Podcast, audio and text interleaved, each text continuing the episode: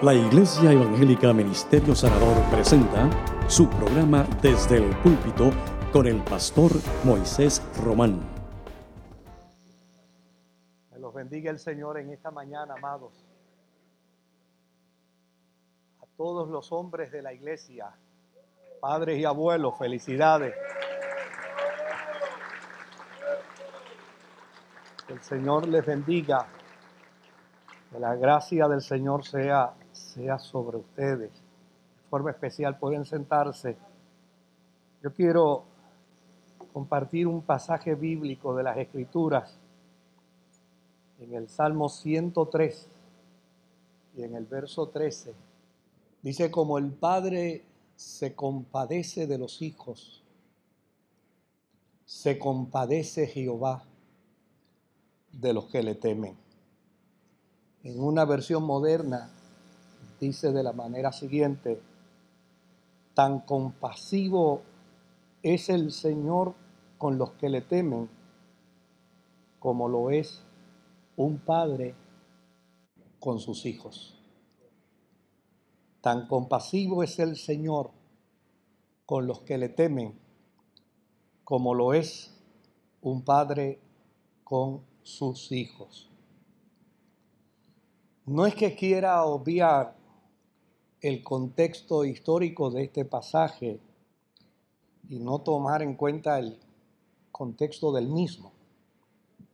Los padres no fuimos a una escuela especializada para ser papás. Más bien fuimos papás, tal vez de forma sorpresiva para algunos. Muchas veces respondiendo a la referencia pasada. Cuando yo era niño, entré a la adolescencia, decía, yo no voy jamás a hacer lo que papi hace. Cuando yo tenga hijos, yo no voy a ser como él. era que mi papá no pegaba, pero él usaba una expresión todavía yo la recuerdo, cantaleta. Y decía, yo no te voy a pegar, pero la cantaleta la vas a estar escuchando hoy todo el día. Y yo había veces decía para mis adentro, si me diera tres correazos, fuera suficiente. Y no estar escuchando esa cantaleta todo el día. Era como una tortura para mí. Y desde luego yo decía, cuando yo sea papá, yo no lo voy a hacer. Interesantemente, una vez regañé a mis hijas en Trujillo Alto, íbamos para Camuy. Y cuando estábamos en el mismo pueblo de Arecibo, mi hija mayor me dice, papi, te estás pareciendo tanto abuelo desde Trujillo Alto hasta Arecibo, yo iba todavía con la misma cantaleta.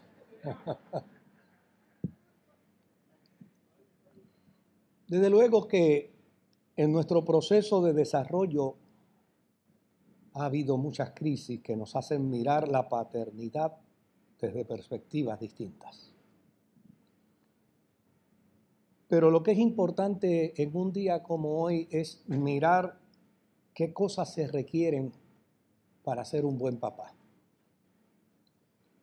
Es probable que hayamos tenido buenos, regulares, o quién sabe, hasta malos padres. Pero a fin de cuentas, ¿qué papá hemos sido nosotros? ¿O qué papá queremos ser? Para nuestros hijos o para nuestros nietos. Es probable que hayamos tenido esas experiencias de vida, pero nadie debe sostenerse en las experiencias de vida negativas para darle continuidad a la vida. Me encanta ese principio de fe cristiana el que está en Cristo es una nueva criatura. Y como nueva criatura debemos caminar hacia esas nuevas cualidades que son tan necesarias para convertirnos en esos seres que marquemos la vida de nuestros hijos, la vida de nuestras hijas, de manera positiva y que sea para siempre. Que los marquemos para toda la vida.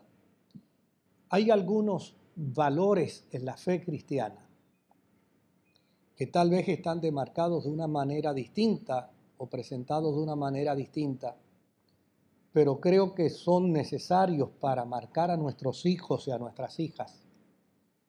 primer valor es la empatía. Esa capacidad de ponernos en el lugar de los otros. Hace años atrás yo fui invitado a darle una charla a padres de adolescentes y comencé haciendo un ejercicio con ellos, pidiéndole que me contaran alguna travesura, si era posible la más grave, la más difícil, una travesura que hubieran cometido en su adolescencia. Y usted no tiene idea cómo dentro del proceso logré que se fueran a pique las inhibiciones y empezaron a contar travesuras que yo estoy seguro que sus hijos no habían cometido.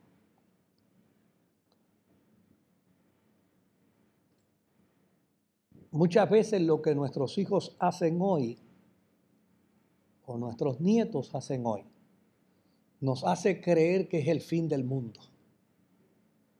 La razón, porque no hemos sido empáticos con ellos y se nos olvida que tal vez nosotros hicimos cosas peores que las que ellos están haciendo. Desde luego que si hacen algo indebido, necesitan ser corregidos y disciplinados. Eso enseña la escritura. El padre que ama, corrige, disciplina. Pero hay que corregirlos desde nuestra propia experiencia de vida. Mire, hay un ser humano que yo dejé de, lo vi una sola vez en mi vida cuando yo tenía siete años de edad. Una vez en mi vida. Siete años de edad yo tenía y de eso han pasado varios meses. Y todavía al día de hoy, tranquilízate, Joel. Y al día de hoy todavía yo lo recuerdo y yo no sé si ya se murió, era un hombre mayor cuando cuando yo tenía siete años de edad. Pero en el barrio los muchachitos nos comprometimos a comprar cigarrillos para llevarlos a la escuela y en un momento dado escondernos y fumar. Y yo fui a cumplir con mi asignación también. Y me acuerdo que puse cinco centavos en el mostrador y le dije al dueño del colmado, dos cigarrillos. Y el hombre del colmado fue y abrió una cajetilla y sacó los dos cigarrillos y los puso. Ese hombre que estaba a mi lado no me miró. Ese hombre no me dijo absolutamente nada directo a mí. Simplemente dijo, ay Dios mío, los niños que fuman nunca crecen.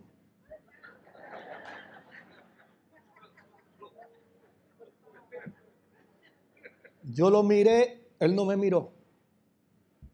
Yo eché los dos cigarrillos para allá y le dije al señor de la tienda, deme un Mary y un mata hambre, por favor.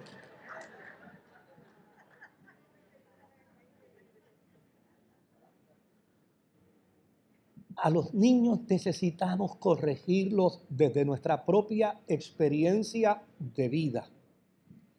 Bien lo dice las sagradas escrituras, que el padre que ama al hijo madruga. Y no es que se levanta temprano, es que pone una verja antes del precipicio. La segunda cualidad es la comunicación. Hoy tenemos un serio problema con nuestros hijos y con nuestros nietos. Pues ahora resulta que el mundo de la incomunicación, en medio de tanta tecnología, es, es recíproco. Ahora no sabemos qué es más eficiente, si la comunicación cibernética o la incomunicación que nosotros estamos propiciando. A veces yo digo, Dios mío, ¿por qué le ponemos en las manos a un niño un equipo de estos cibernéticos? ¿Será para la tranquilidad de ellos o para la tranquilidad de papá y de mamá? ¿No será que estamos más ocupados nosotros de lo que debemos estar? Y para, para poder hacer todo lo que queremos, es mejor entretener a nuestros hijos para que no nos consuman nuestro tiempo. Si comenzamos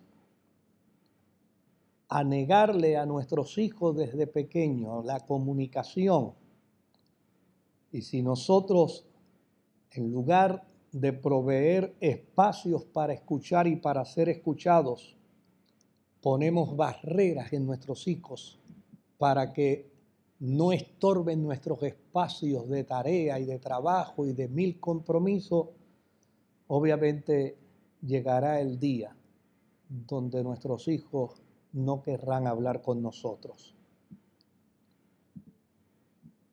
Tal vez haya alguien que insista que los muchachos de hoy no hablan. Usted no tiene idea cuánto hablan. problema es que no hablan con nosotros. Porque entre ellos hablan. Y entre ellos se comunican. Y entre ellos dicen cosas de nosotros. Una de las cosas que yo descubrí en días pasados de la conversación de dos adolescentes era que uno le decía al otro, no le crea mucho a tu papá, que a veces dicen muchos cuentos que no son verdad.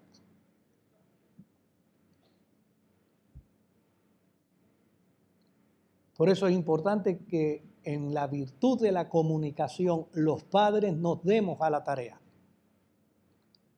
de escuchar a nuestros hijos. Y nos demos a la tarea de conversar con ellos desde el principio de vida. Conversemos con nuestros hijos desde su niñez. Va a haber un momento donde apagan su voz, pero si ellos la apagan, usted mantenga el radio prendido. Siga hablando con ellos. Ese periodo termina y luego vuelven de nuevo a, engañar, a engancharse en la comunicación. La tercera virtud es el autocontrol. Muchas veces estamos defendiendo tanto nuestros espacios porque son los que producen. Se nos olvida que nuestros hijos son capaces de hacer lo que sea con tal de lograr nuestra atención. De hecho, muchas de las maldades que hacen nuestros niños las hacen no porque quieren hacer maldades, sino porque quieren llamar nuestra atención. Y en lugar de autodescontrolarnos, debemos trabajar con autocontrol. Yo nunca voy a olvidar aquel fatídico caso de la década del 70 del padre que se suicidó Perdónenme que es muy dramático, pero un padre le pegó tanto en las manos a su niño que olvidó que aquella criaturita tenía un problema de coagulación en su sangre. Y al niño hubo que amputarle las manos. Días después el niño vino donde su padre y le dijo a su padre estas palabras, papá, te prometo que me voy a portar bien, devuélveme, por favor, las manos. Aquel hombre no pudo aguantar la tortura a su conciencia y se suicidó. ¿Por qué es importante el autocontrol con nuestros hijos? Es importante, no vaya a ser que lo que hagamos en disciplina sea mayor castigo para nosotros de lo que nunca jamás nos perdonemos. Provocando miedo no lograremos que nuestros hijos desarrollen confianza. No olvidemos que la tarea de criar es un desafío constante, pero el fruto no es lo que estemos haciendo ahora, sino lo que logremos con nuestros hijos en el mañana. La cuarta virtud es la paciencia. Un dato interesante sobre la paciencia en términos cristianos es que ésta se presenta como un fruto del Espíritu Santo. Y como es fruto del Espíritu Santo, todos los creyentes la poseemos. Dios es esencia y fuente misma de la paciencia. Y qué maravilla que la fuente de la paciencia que es Dios puede trabajar con nosotros y puede pasar por alto nuestros errores y puede levantarnos del suelo cuando nos caemos y puede manejar nuestras crisis y nuestros desatinos si Dios no tuviera paciencia, nos consumiría. La escritura dice que Él no nos paga conforme nos merecemos, que Él nos paga conforme su misericordia. Porque Dios trabaja con nosotros con una sola intención. Para ello nos ha dejado el Espíritu Santo y la intención del Espíritu Santo es perfeccionarnos poco a poco. Por lo tanto, trabajar con nuestros hijos con paciencia debe tener la misma meta, el mismo objetivo.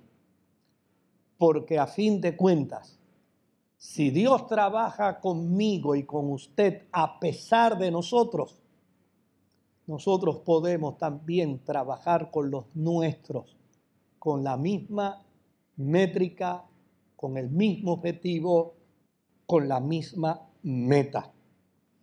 El autor de la carta a los hebreos dice que Dios es un Padre que nos ama y porque nos ama nos corrige. Y desde luego es nuestro deber y es nuestra responsabilidad como padre trabajar con nuestros hijos para corregir sus errores pero tenemos que hacerlo al estilo de Dios. Si Dios fuese a trabajar con nosotros, probablemente como trabajan algunos padres corrigiendo los errores de sus hijos, tal vez nosotros no quisiéramos acercarnos a Él. Creo que de todas las virtudes que he presentado, la paciencia es llave de todas las virtudes para trabajar exitosamente con nuestros hijos. La Biblia habla de que el Padre disciplina, de que el Padre ama y el Hijo obedece. Son procesos de reciprocidad. Y me encantan los procesos de reciprocidad. A veces un adolescente, un niño puede decirme, eh, eh, es que me exigen mucho y yo les respondo, y lo que te piden, lo haces. Eso es reciprocidad, ¿verdad? Pues hay un padre que está pidiendo y lo que es importante, pues si está pidiendo, pues haz lo que papá pide. Pero en el caso de la paciencia, no se pide al niño la paciencia. En el caso de la paciencia, Dios nos las pide a nosotros los padres. Tengamos paciencia con nuestros hijos. Trabajemos a nuestros hijos como, como cuando sembramos una planta bonita. Y día tras día tenemos que estar pendiente a ellas Día tras día tenemos que estar velando, día tras día tenemos que estarla supervisando con paciencia. Nadie agarra si quiere lograr una matita, nadie agarra un trimmer para trabajar con ella. Saca las hierbas con la mano. Tengamos paciencia con nuestros hijos, tengamos paciencia con nuestros nietos. La quinta virtud es el modelaje. En la generación actual la gran frustración de los jóvenes es ver la inconsistencia de lo que se dice con lo que se hace. De hecho, hoy nuestra juventud, nuestra adolescencia no está tan interesada en escuchar lo que se dice. Está interesada en ver si hay compatibilidad con lo que se dice y lo que se hace. Tenemos que tener sumo cuidado con lo que decimos debemos tener sumo cuidado con lo que hacemos. No vaya a ser que lo que decimos a nuestros hijos sea una gran contradicción a lo que hacemos. Y finalmente nuestros hijos terminen frustrados con nosotros. La sexta virtud, ama. Ama. Mire, yo debo confesarles a ustedes que a mí me castigaron con algunos métodos que no eran métodos convencionales. O por lo menos, si se utilizaran ahora, serían castigados por ley. ¿Se acuerdan del guayo? A mí me castigaron con el guayo. ¿Se acuerdan del arroz tiradito en el piso? A mí me castigaron con arroz. Los muchachos tal vez no sepan lo que es eso hoy. ¿Se acuerdan de la vara de guayabo? ¿Qué clase de curso de psicología agarró mi papá y mi mamá? No tanto mi papá, más mi mamá. ¿Se acuerdan de aquellos correazos que después llamaban para chequear a uno? Ven acá para ver. Yo puedo decir como el apóstol San Pablo, en todo eso fui más que vencedor.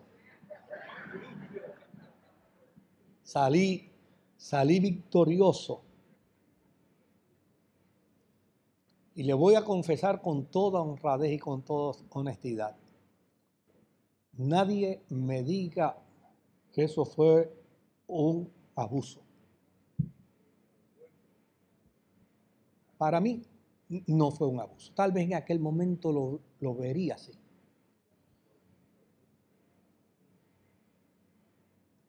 Pero que aquel calancano que nació en septiembre, que todo el mundo decía que los que nacían en septiembre eran, nacían bajo la influencia de los huracanes y de la tormenta si de alguna manera podíamos ser transformados, pues fue lo que dije al principio, eso fue lo que aprendieron nuestros padres. Ellos no tenían otro proceso. Fíjese que yo no comencé diciendo que usted haga esto con sus hijos. No, hoy hay otros vehículos, hay otros mecanismos que son tan efectivos o mejores, más efectivos. Pero sí hay algo que yo puedo decir, y es que yo puedo traer esto a la memoria pero tengo que decirles con toda franqueza, no laceró mi corazón, no laceró mi mente, no laceró mis emociones. ¿Y sabe por qué no lo laceró? Porque el amor de él y de ella fueron más grandes que los castigos. Superaron los castigos. El amor de ellos aquellas noches de desvelos, cuando yo me enfermaba o uno de mis hermanos enfermaba y allí estaba en la orilla de la cama, papá y mamá, eso no, se puede olvidar jamás. Eso superaba el castigo. La disposición a empezar de nuevo, una vez más, después de uno superar un error, eso trascendió por encima del castigo. Aquellos tiempos de oración, cuando yo escuchaba a mi papá en una esquinita de la casa, diciéndole a Dios, Dios, la gente me dice que Moisés es travieso, que Moisés es un dolor de cabeza, pero yo quiero, déjate estar diciendo amén, que este no es momento de decir amén. Que Moisés un dolor de cabeza, pero yo quiero que tú lo hagas pastor. Dí amén ahora.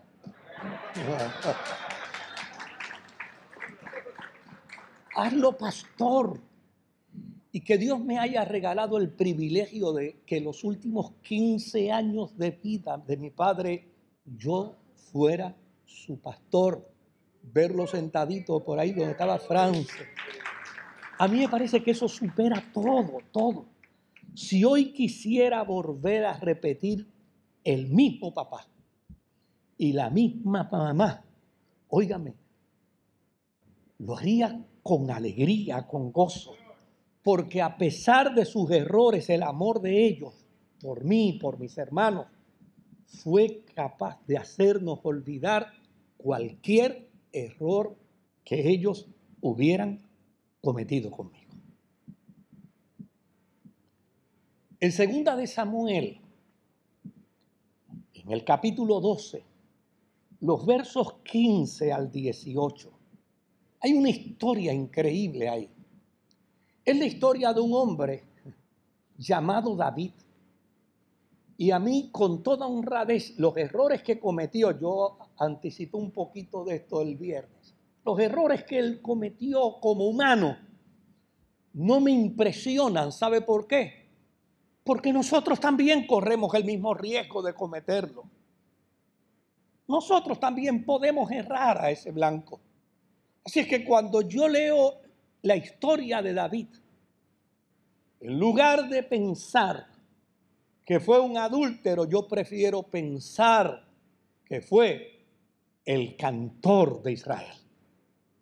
En lugar de pensar que fue un asesino, yo prefiero pensar que fue el hombre a quien Dios escogió para ser rey porque nosotros tenemos muchas veces, los seres humanos, la mala costumbre de pensar siempre en lo negativo.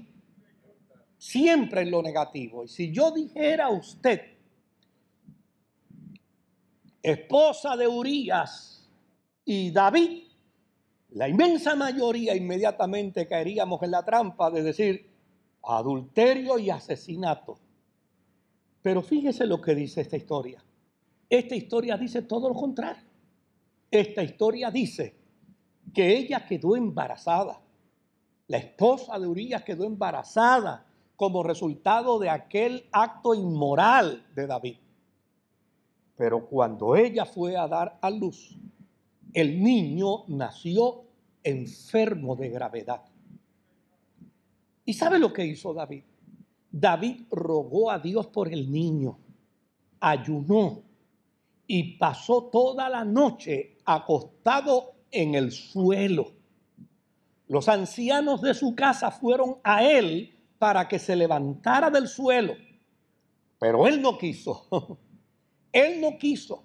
Los ancianos vinieron donde él para decirle, rey, es tiempo de comer, pero no quiso comer.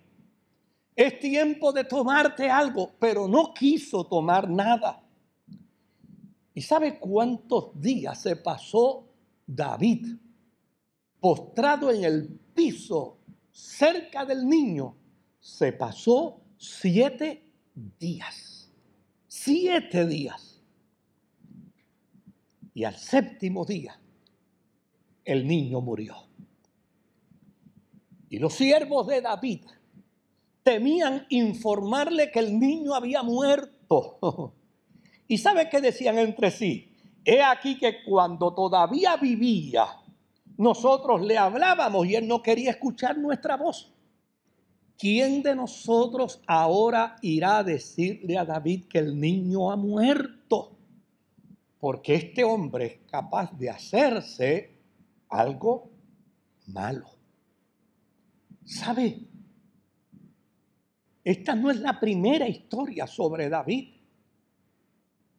Siendo solidario, empático, comunicativo y amoroso con sus hijos. La Biblia habla que uno de sus hijos lo persiguió para matarlo. Y el día que ese muchacho murió, David lloró amargamente la muerte desgraciada de su hijo.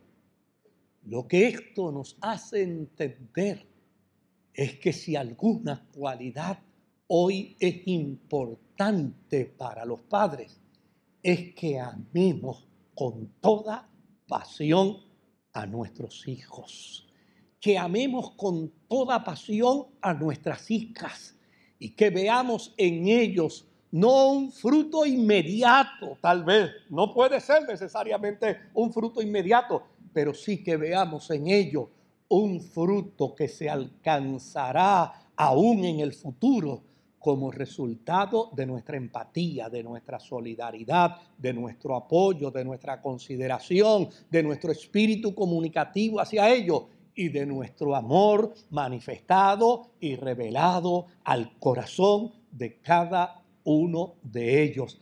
Echa tu pan como Padre sobre las aguas y al fin de muchos días lo volverás a encontrar. Vierte sobre tus hijos amor, vierte sobre tus hijos misericordia, vierte sobre tus hijos compasión, vierte sobre tus hijos ternura, vierte sobre tus hijos un modelaje claro del hombre íntegro, del hombre honesto, del hombre vertical, del hombre que cuenta lo que Dios hace. Óigame, una de las cosas que más yo he estado extrañando en los últimos años es que los padres no nos sentamos a contarle a nuestros hijos lo que Dios ha hecho en nuestro favor. Y cuando Jesús sanó al hombre de Gadara, lo próximo que le dijo fue, vete a tu casa y cuéntale a los tuyos las grandes cosas que Dios ha hecho en favor de tu vida. Si le contamos a nuestros hijos lo que Dios está haciendo con nosotros hoy,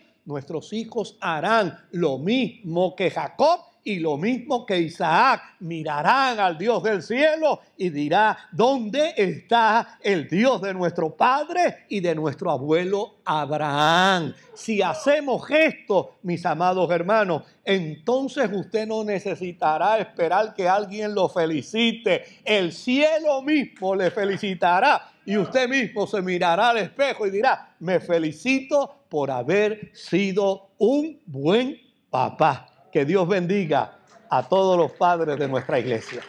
Les invito a estar puestos en pie.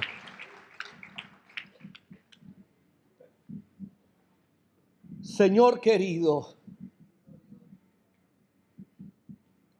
gracias por este tiempo.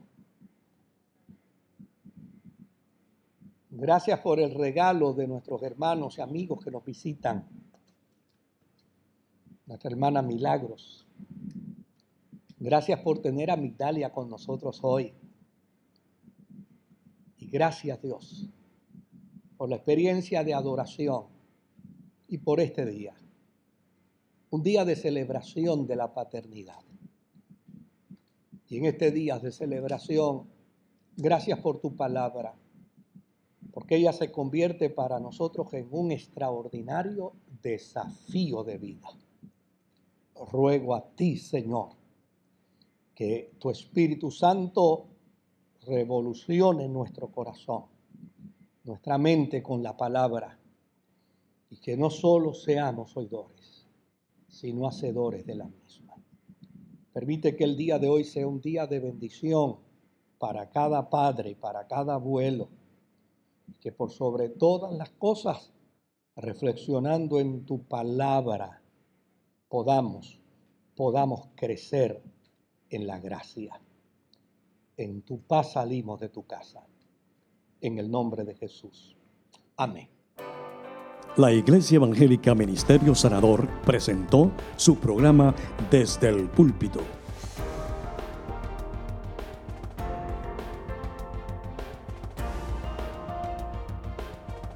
Si desea adquirir una copia de esta predicación, puede llamarnos al 787-793-1777. Que Dios les bendiga.